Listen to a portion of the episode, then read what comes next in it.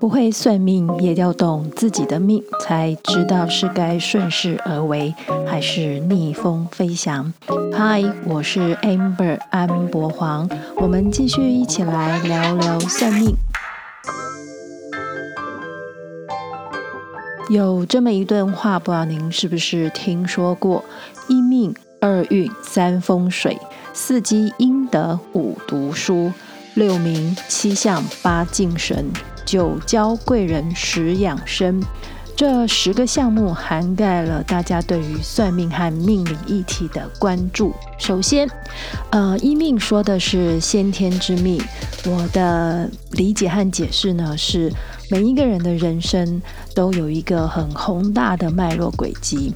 这个轨迹从时间、空间条件的情况跟变化，到遗传基因及为什么我们会出生在这个民族，和因此过的是什么样的生活方式，是成长及沉浸在一个什么样的文化形态，这些种种会形成及形塑了你我这个人和这一生。二运，运是后天的机缘。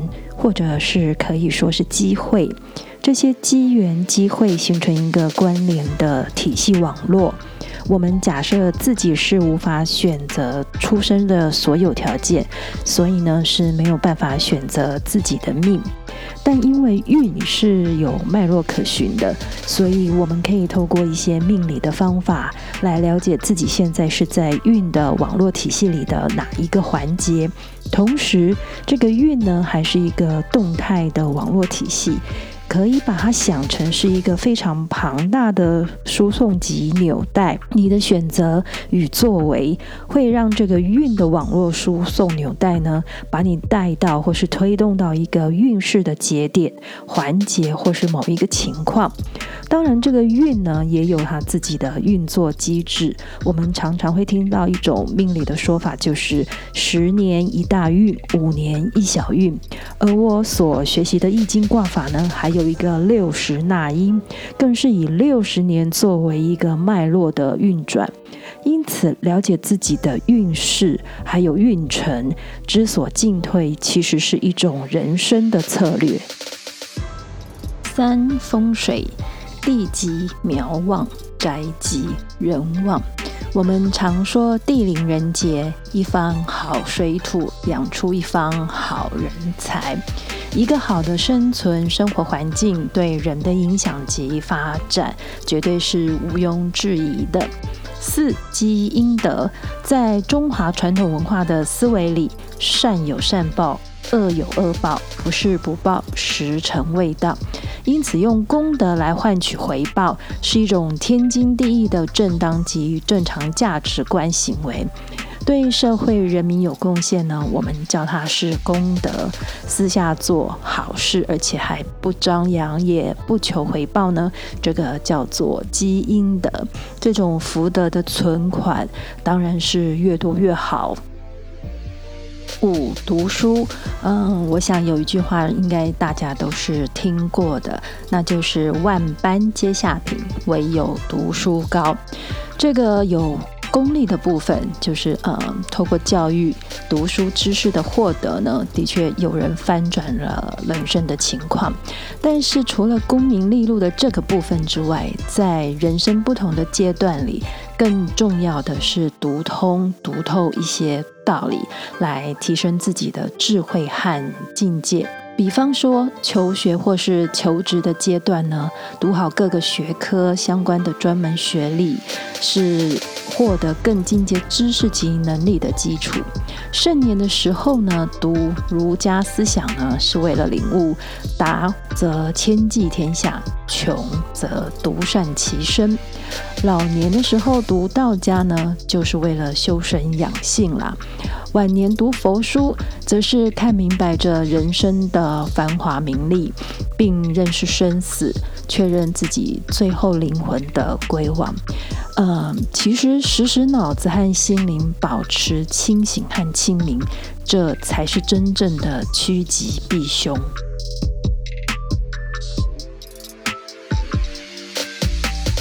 六名，名指的是姓名啊，是我们这一个人所有一切的代号。这个在咱们中华民族里呢，有很多古人的说法，像是不怕生错儿，就怕起错名。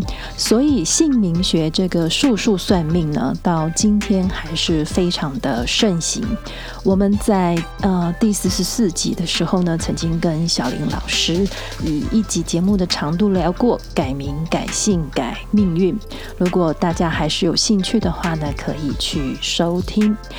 七相，这个相呢，呃，就不是单单指面相、手相，更是指一个人的整体呈现，从体态、形态、步态到精神状态。比方说，体态上呢，浓纤合度，红光满面，目光炯炯，口齿清晰，声如洪钟，啊、这些形容呢，都是在说这是有人缘的好面相、好形象。那如果说这个人印堂发黑，两眼无神，语无伦次，东倒西歪，尖嘴猴腮，这个是讨人嫌的倒霉相。据说清朝的功勋大臣曾国藩呢，有一本书，一本看相的书，叫做《兵鉴》，讲的就是透过观颜察色来辨识人心。呃，虽然这本书有一种说法呢，并不确定是不是曾国藩写的，或者是说，呃，某个佚名人士呢是借曾国藩的名义来立书。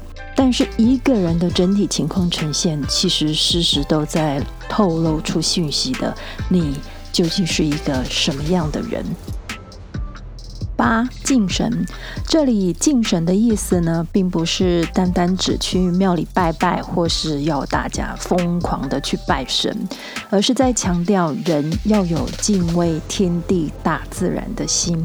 呃，我想大家都应该是听说过《易经》里有这么一段：天行健，君子以自强不息；地势坤，君子以厚德载物。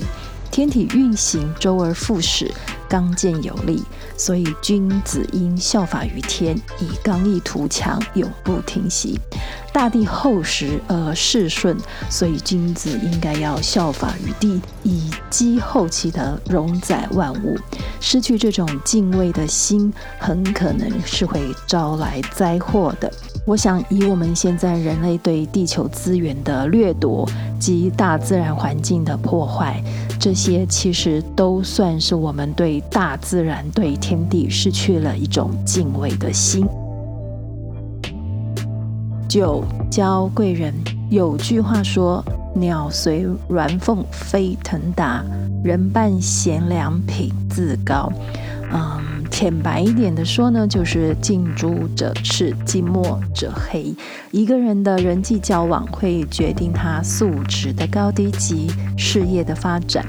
当然，在人际关系中，呃，起到更大提升自己方方面面的，就是所谓的贵人。人生最大的运气不是中奖捡到钱，而是能遇到一个人，他能引领你提高思维，打破僵化的认知，让你站在他的肩膀上呢，能扩展视野，能扩展眼界，带你走向更好的领域。但是，呃，所有的这些其实也不是什么会很舒服的过程。当贵人要引领你提高思维的时候，其实代表是我们要更加紧的学习，这表示我们玩乐的时间要减少了。贵人想要打破你僵化的认知的时候，你可能会有一些感受，叫做被否定、被侵犯，甚至是被挑战。我们往往很可能会采取防范、抵抗或是武装自己。当贵人想要提醒你到一个高度的时候，去拓展视野及你个人版图时，也代表你有更大的未知要去面对和承担。嗯，你有勇气吗？所以，一昧的将心思一直放在外求贵人，不如先在各方面装备好自己。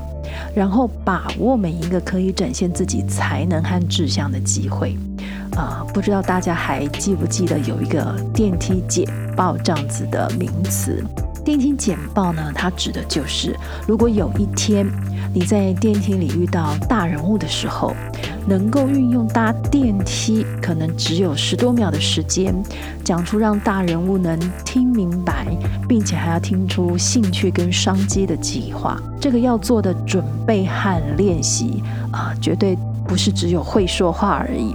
况且，真的很多人连话都还说不好。当然，你也可能觉得哪有那么多机会，哪有那么容易可以在电梯里老是遇到什么大人物？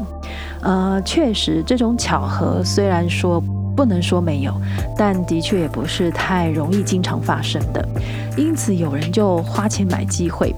呃，我们应该都听说过股神巴菲特呢，他已经好几年都在举办所谓的慈善午餐活动。就是呃，跟他吃饭，中午吃饭，但是这个吃饭是要付钱的。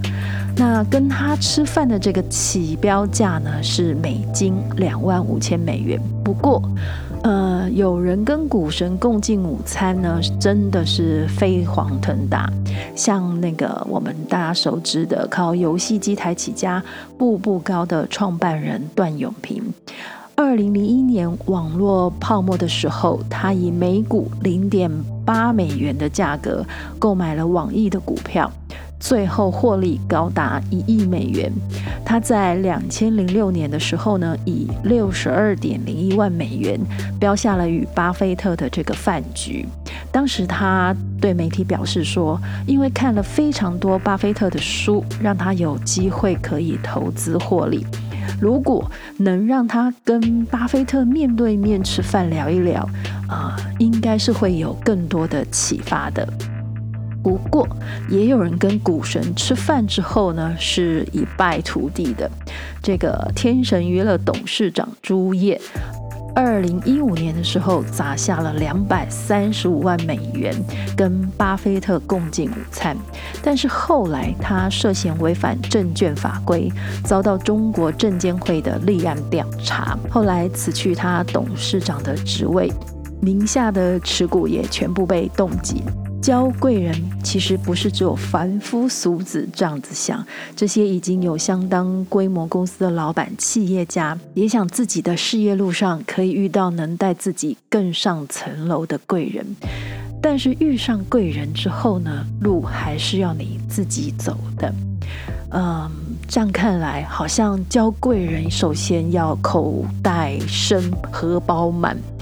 不过呢，今年有一个情况是完全颠覆的。在过年期间，台湾横空出世了一个 Clubhouse 的 App，这个以声音为主的社群社交 App，因为机制上呢是采邀请码，精英制的邀请码方式，所以里面可能真的有不少人，的确是我们平常非常难，不是那么容易接触到的大人物。像二月的某天，特斯拉的执行长马斯克就登录了 Clubhouse，哦，他自己开了一个房间，畅谈在猴子大脑内植入微型电线，让他玩电脑游戏的话题。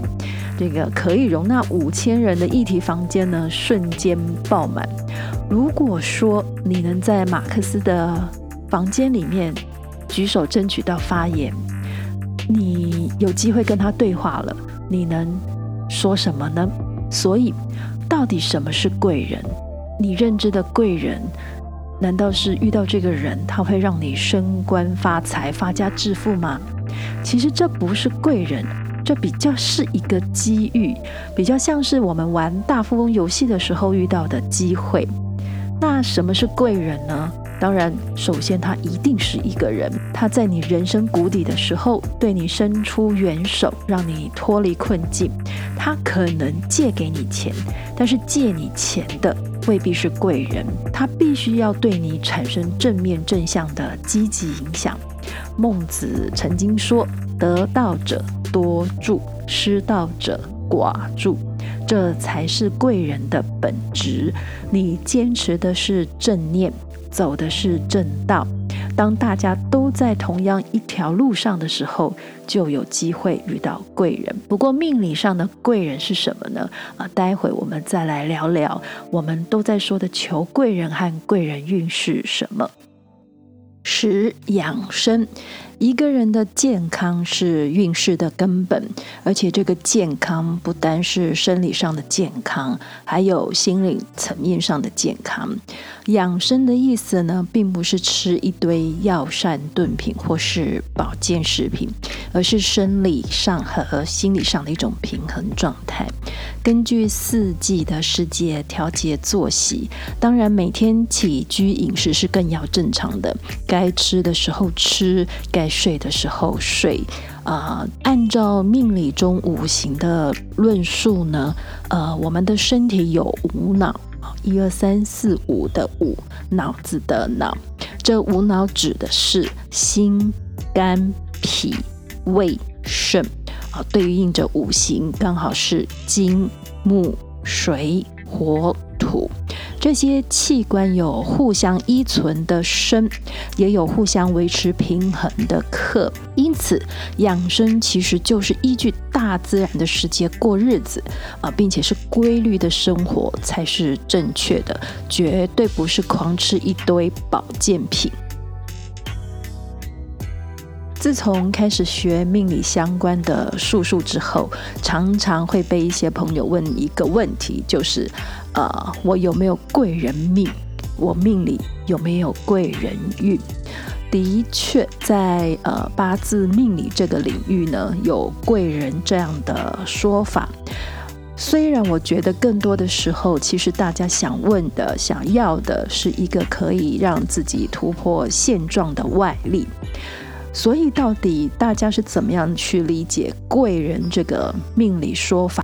首先，呃，八字指的是生辰，就是生日。中国的历法是由天干地支组合成的，所以在这样的历法里面，每一个人出生的年月日时就刚好会有八个字。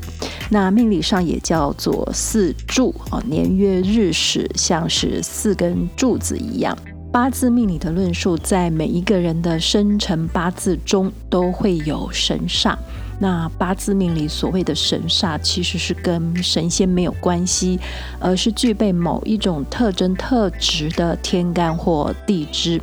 比方我们常常听说的天乙贵人、桃花啊，这些其实都是神煞。在八字命理的贵人，它不是一个人，而是一个神煞的概念。八字有这些贵人神煞，在外表或是思想。价值观的方面呢，会有一些呃特征或特质，也会容易遇到这些特质对应的事情，或是容易启动一些相关的机遇。我们先跟大家介绍的贵人神煞是国印贵人，国家的国，印章的印，国印象征是国家的权力。我们可以想成像是古时候皇帝的印鉴玉玺，那现今呢，应该就是看成政府机关的官方印鉴了。国印贵人是一个可以给人带来权力的吉神。有人命中如果带有国印贵人的话呢，又逢声望或是有其他的吉神相助，那么这个人是很有机会能在政府机关里面任职，掌有实权的人。啊，命局中带国印贵人的人，在外在上呢，气宇轩昂，啊，心地善良，诚实可靠，做事严谨，但会比较中规中矩一点。接下来我们介绍的是魁罡贵人。魁罡指的是斗魁和天罡这两颗星。命带魁罡的人呢，呃，胸无城府，也就是比较没有心机啦。个性上呢，比较耿直、聪明果断，有刚强不屈的个性，同时嫉恶如仇，见义勇为啊、善于运用权力，是有领导权威的人。但这样呢，多少会有一点好权术啊，好胜心强。所以呢，在八字命理中，对于如果女性呢有魁罡这贵人在命中。通常会推测他们因会因为个性过于刚强而导致婚姻不幸。不过我是觉得这有一点以偏概全。不管是什么个性啊，不同成长背景的人，两个要一起生活，呃，还有双方家长亲友有时候会来掺和一些事情，本来就有很多呃要学习和克服的地方。不能完全推脱到因为命中有魁罡贵人，而是应该提醒跟建议有这样子的个性在正负面上面的盲点会是什么？我们接下来介绍的是文昌禄命的人，呃，他其实天资聪颖，而且非常的聪明过人。就这么聪明了，他还会非常的上进哦。那天生具有文学艺术的才华，谈吐不俗，仪表文雅。呃，他们往来的朋友也都会是跟自己比较是同一类的人。